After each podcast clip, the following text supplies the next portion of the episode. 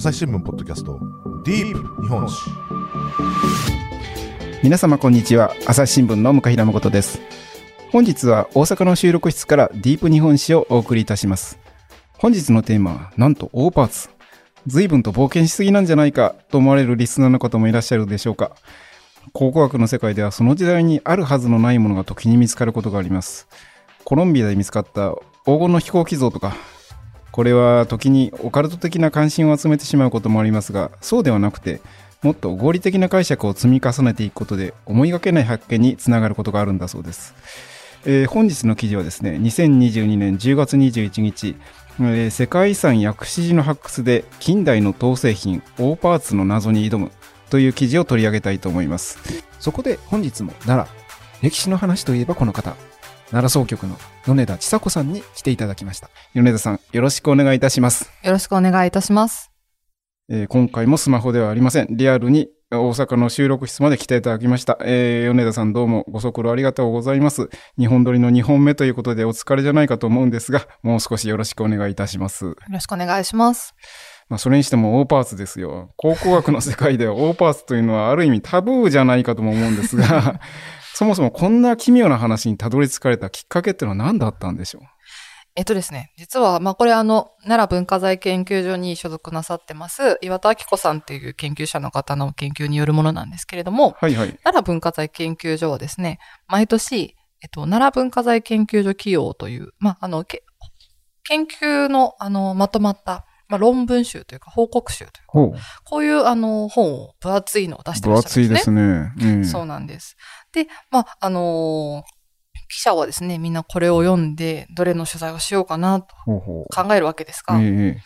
かパッと見てた時にですね、うん、私そんなあの、さっき言っていただいたんですけど、そんな歴史に明るいわけでもないんですけれども、薬師寺から近代史の、このあの、もともとのですね、論文のタイトルが、うん、薬師寺出土資料から見る近代史の一側面となっておりまして。わけわかんないですね。そう、薬師寺から近代史、はてなと思いましてですね、読んでいくと、まあ、その、薬師寺の発掘調査で見つかった、その陶製品が、あの、まあ、近代の、特にその戦争中などのですね、戦時下にあった、えっと、グライダーの大会のですね、まあ、言ったら、ま、記念の、まあ、メダルのに当たるものですね。メダルの代わりとして作られたものであるということが分かったというような、あの、まあ、論文でして、これは面白いと。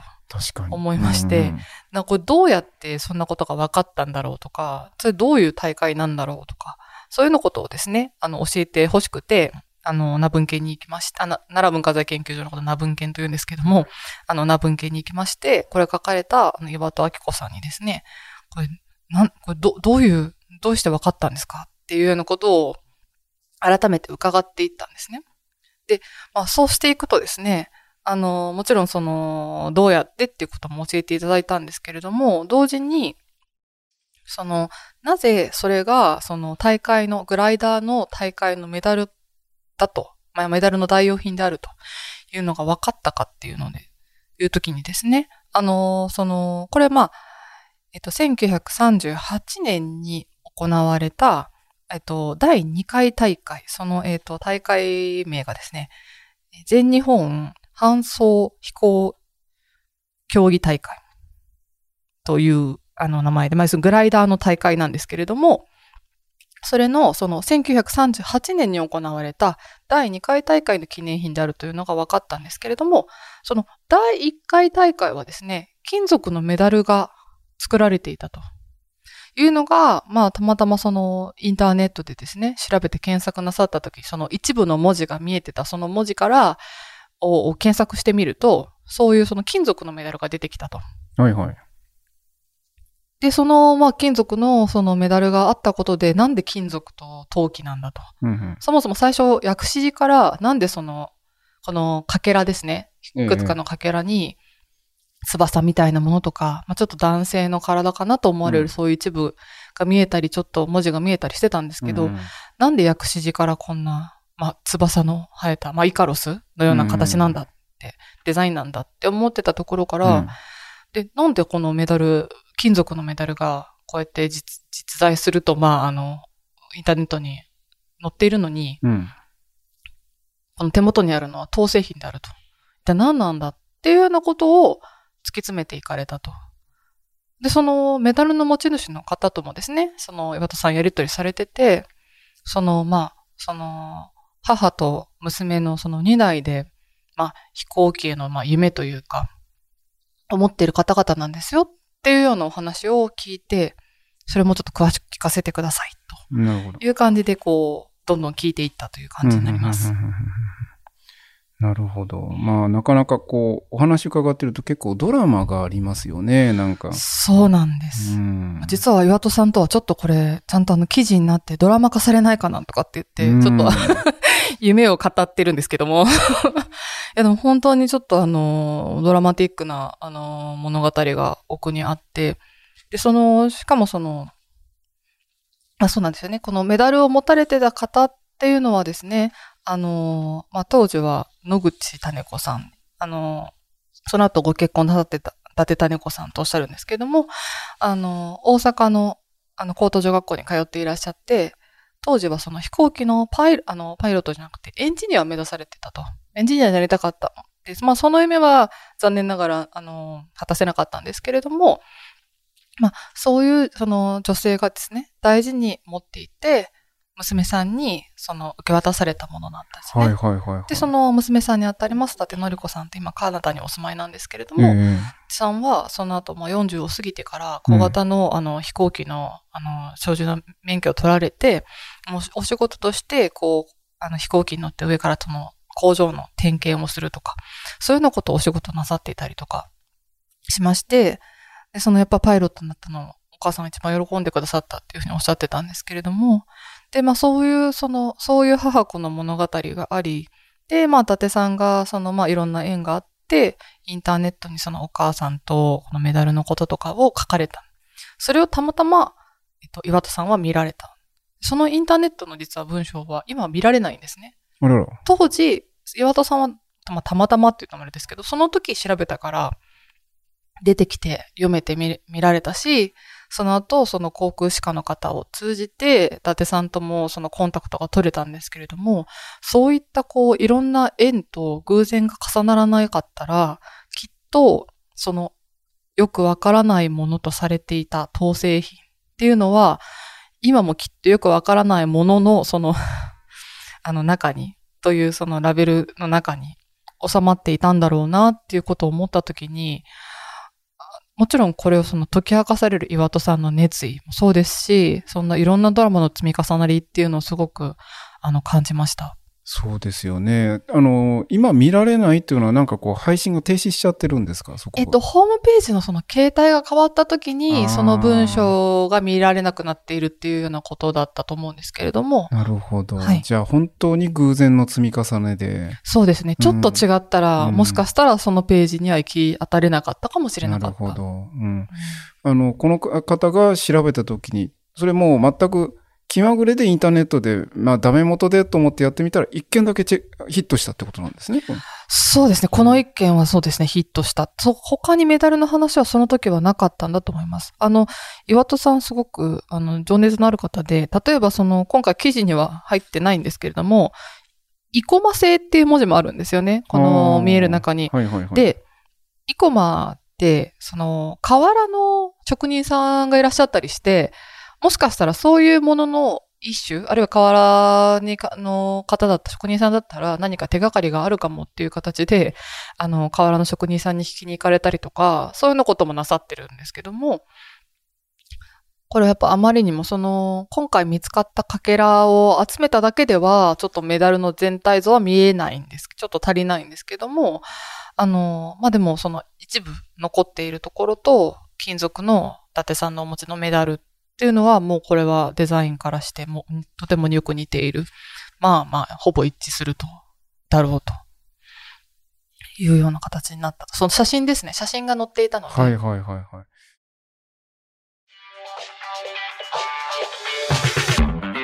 ディープ日本史メディアトークパーソナリティの飯沼正人です。ニュースの現場からお聞きの皆さん、朝日新聞ポッドキャストには他にも番組があるってご存知ですか？メディアトークではメディアの今、そして未来について言葉を交わします。どうしたら皆さんに情報をお伝えできるのか、何を伝えるべきなのか、コンセプトは、あなたとメディアの未来をつなぐ。過渡期の今、一緒に考えてみませんか？アプリからメディアトークで検索してみてください。あの、一応記事の中身をおさらいしますと、はいあの、えーお寺の中から出てきた当えー編の中に、日本搬送という言葉が書かれていたということですよね、確か。えっ、とですね、ちょっうんと何個かに分かってあるんですけど、日本搬送の文字と、イコマ製、あと、関数字の、えっ、と、598ですね。あと、こう、えー飛行協会の一部なんですけど、行く、協力するの協に、あの、会うですね。で、あと、あと、飛行連盟っていうですね、文字も見えると。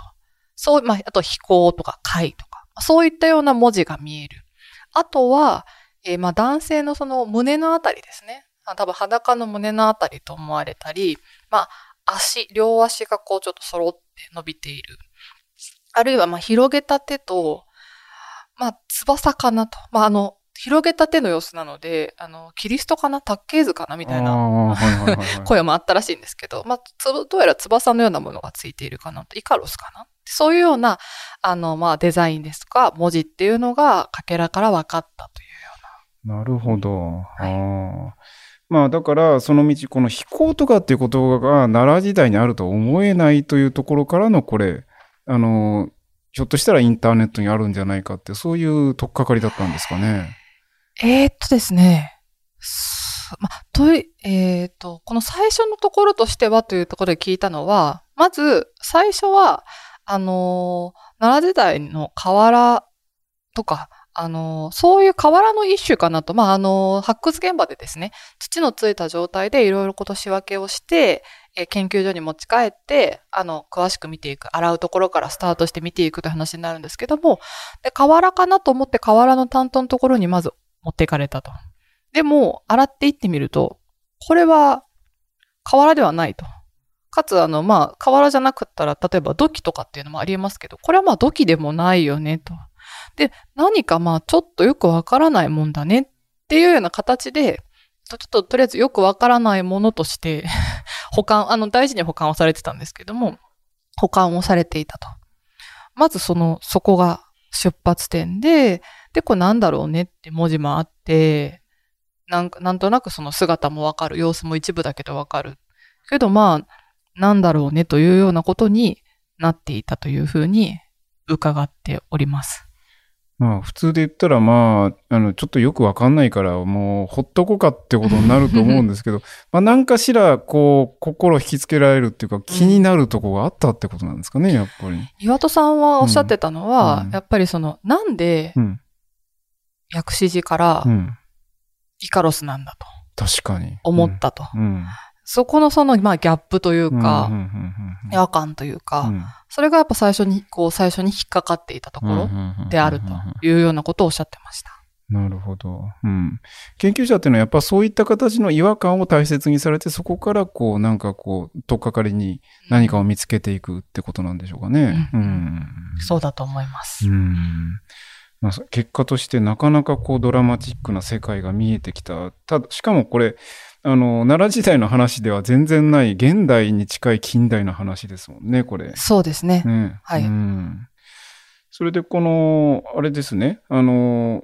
行き着かれた先のメダルは金属製なのに、はい出てきたものは銅製であると。そうです。そこにもドラマがあったということですよね。そうですね。うんあのーその金属製のメダルに関してホームページでは、まあ、その画像ですね。のものの画像と、あとその1937年にですね、開かれた第1回全日本搬送飛行競技大会の、まあ、メダルであろうというようなことも載っていたんですね。で、その、で、そうな、そうなってくるとですね、その、よくわからないものとされるかけらの中に、さっきも申し上げましたように、598と書いたものがあったと。この598というのはですね、後期ではないかと。なるほど。当時のあの天皇のうんうんうんうん、項の字うんに、あの、紀州の木ですけれども、その、1937年というのがですね、後期、えっ、と、ちょっと待ってくださいね。戦時中が2600年つって騒いであれですね。そうです。そうです、そうです。うんだから、えっ、と、2597うん。うんかなに当たるのか。なちょっとすいません、今。とっさに自信がなくなってしまいました。舞台が戦時中であるってことは大体その辺の線になるわけですよね。そうです。そうすると、翌年に当たると。うん、うんうんうんあの、この陶器のものはです。あ、そうですね。陶器のものは、が後期うん2598年の598であれば。その前年の1937年が後期2597年なので、あの、1年後、翌年のものであると。うんうんじゃあ、その、第2回大会で、に関わるものではないかというようなところまでは分かったうんなるほど。うんということなんですね。それで、あの、えー伊達さんでしたっけ、はい。が持って。あ、えっと、岩、研究者の方は岩戸さんで、メダル持たれてたのが伊達さんね、違う、そうです、そうです。あのメメダル持たれてた伊達さんの、うんうんあの、金属製のものと付き合わせることで、うん本来こういう形であったろうっていうのが見えてきたということですよね。そうです、そうです。うんまあな、その辺のこの、うん進み方っていうのはいかにもこう考古学の情動なんですけど、なんかあの年代自体がちょっとかなり新しいのでですね、うん。なかなか SF チックなものを感じてしまうんですが、えあの、そもそもこの方は、あの、書いてあるのによると、河原の研究者でしたっけ？あの、鬼瓦ですとかはいはいはい。が、あの、もともとご専門で、まうん。あ、あの、平城宮石の発掘調査にも携わられま、あの、さ携わられたりですとかね、はいはいはい。あの、鬼瓦の、あの、3D うん、の、あの、スキャンで、うん。ちょっと再現してみたりとか、はいはい。そういうようなことを、あの、その時は、あの、なさってたんですけれども、ええ。はいただまあ、その方が、あの、調べていくとだんだんどうも私の専門範囲と違うなって言って、じゃあいいやとはならなかったというのがまた面白いところなんですが、それはなぜなんでしょう？やっぱ何かしら引きつけられるものがあって、もう、もうそうなるとひ趣味ですか？こうなる いや、まあ、そのやっぱ引きつけられるものがあったというのと、うん。あとはその、岩田さんおっしゃってたのと。は、仮に、うん、うん、伊達さんの持ってらっしゃったメダルも、うん。当製品で、うん、同じだなと思ったら、うんそこで、うんあの、ああ、同じだと思って、あ、これだと思ってうん終わったかもしれない。なるほど。はいでも、そこで金属と陶製品ってやっぱり違うものですよね。はいはいはい。なんでじゃあこれ同じであろうものだけれども、うんまあ多分一年違うものかもしれないけれど、うんなぜじゃあ違うのかと。うんそこがまた今度気になってきた。うん、そのやっぱその一つの謎を解いたと思っても、思ったら、うんはい、まだ謎が続くというか、はいはいはい。やっぱそういうのがこう、あの、謎に、あの、引き込まれたというか、まあ、あの、と、ころだとおっしゃってました。もう研究者魂の火がついたという、うん火がついたですね。うんやっぱそういうのはなんか自分の専門とか関係ないもんなんですね。なんか なんかこう、研究者さんのなんかこう人間臭い側面が見えて、そういうのも面白いですね。なんかそうですね、ね確かに。もう、うんあの、子供の時から、あの、発掘の考古学者になるんだと決めていた岩戸さんなので、はいああ、なるほど。すごい情熱を感じます。いわゆるこの考古学の魅力っていろいろあるんでしょうけど、こういう形であの数少ない証拠から何か謎解きをしていく面白さって、そういうのもやっぱりあるって、そこにやっぱり岩田さん引きつかられてるってことなんでしょうかね、やっぱり。そうですね。今回に関してはやっぱその謎が謎を呼んで、うんまた次の謎がっていうのが引きつけられてるポイントだったんだと思います。そうですね。しかもそこにあの戦争というなかなか大きなものが横たわっているというあたりもなかなかドラマチックですよね、なんか。そうですね。うんで、結局、あの、金属が統制になった理由っていうのが戦争だったわけですね。そうですね。うんあの、別にその、まだ金属教室例のようなものが出てたわけではないんですけれども、やはり、まあ、戦時中うんの、その、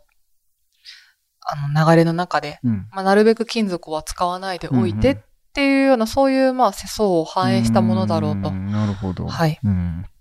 いうことがわかります。うん。つまり、金属教室例が出る前に、もうすでに金属をなるべく使わない方向に、あの、世の中が行っていたということがわかる一つの証拠でもあるわけですね。そうですね。うん確かにこれはなかなか興味深いものですけれど。っていうか、あの、グライダーのこんな大会があったということも今や忘れられてますもんね、本当に。そうですね。ね私も、あの、今回初めて知りましたが、うんまあ、その当時ですね、うんまあ、あの、弊社もそうですが、朝日新聞社もそうですが、まあ、うん。他の大阪毎日新聞社さんとか、はいはい。いろんな新聞社さんがそのパイロットを抱えていて、うん。まあ、競技会でうん。民間パイロットと軍のパイロットが競い合うですとか、あるいはその、あのまあ、弊社で言うと神風号って世界の東京とロンドンの最速、世界最速記録を出したりとか、そういうふうな形で、まあ、話題でもあり、あの、人々の間でもまあ人気だったと。そういうその時代のまあ、現れでもあるんですようね。んまあ当時そのまだ飛行機っていうのがすごく特殊なもので人々の憧れであったっていうことなんでしょうね多分。そうですね。まあそういった形でまああのしかもそれ女性の方ですよね。女性がそれだけのことに最先端に挑んで活躍してたっていうのもまたまたこれまたすごいという感じですもんね本当に。おそらくなんですけれども、うん。その、あの、その、種子さんですね。うん。もともとメダルを持ってらっしゃった種子さんの、うん。その、言おっしゃってることを、そのメダルとをもらうときに、うん。娘ののりこさんがまあ書き残されたりしてるんですけれども、うん。あの、金岡グライダークラブっていうような、グライダークラブの名前ですとか、立津の飛行場というところでグライダーが飛んでいたっていうような、そのおっしゃってたことをメモなさってまして、まあ、その、まあ、立津の飛行場たっていうのが、あの、立津飛行場っていうのが、まあ、その先ほどの大会の舞台の一つになるんですけれども、たま、あの、着地点ですね。なるんですけれども、まあ、おそらくそのグライダークラブの一員として運営か何かお手伝いなさってもらわれたメダルじゃないだろうかと。そのエンジニアとしてですね、まあその夢を果たしたということではないかもしれないんですけれども、そうやってまあ好きなものの近くにいて、うんなるほど。っていうふうに、そのまあ目を輝かしていらっしゃったんじゃないかと。うーん。あそれも一つの時代の証言ですね。うん。朝日新聞ポッドキャスト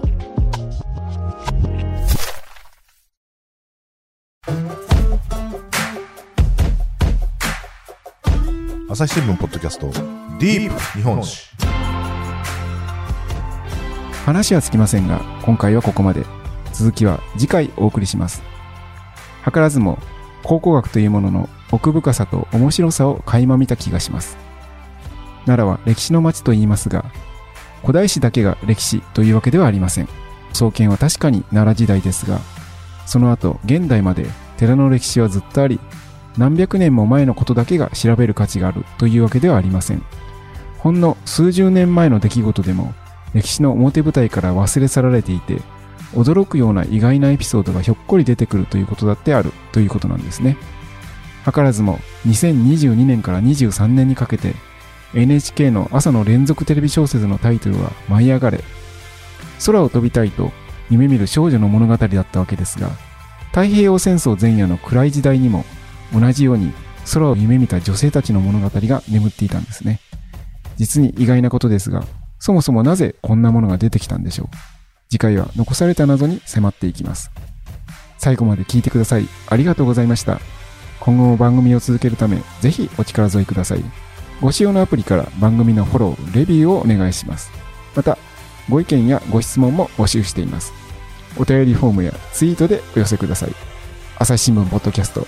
朝日新聞の向平真人がお送りしました。それではまた次回お会いしましょう。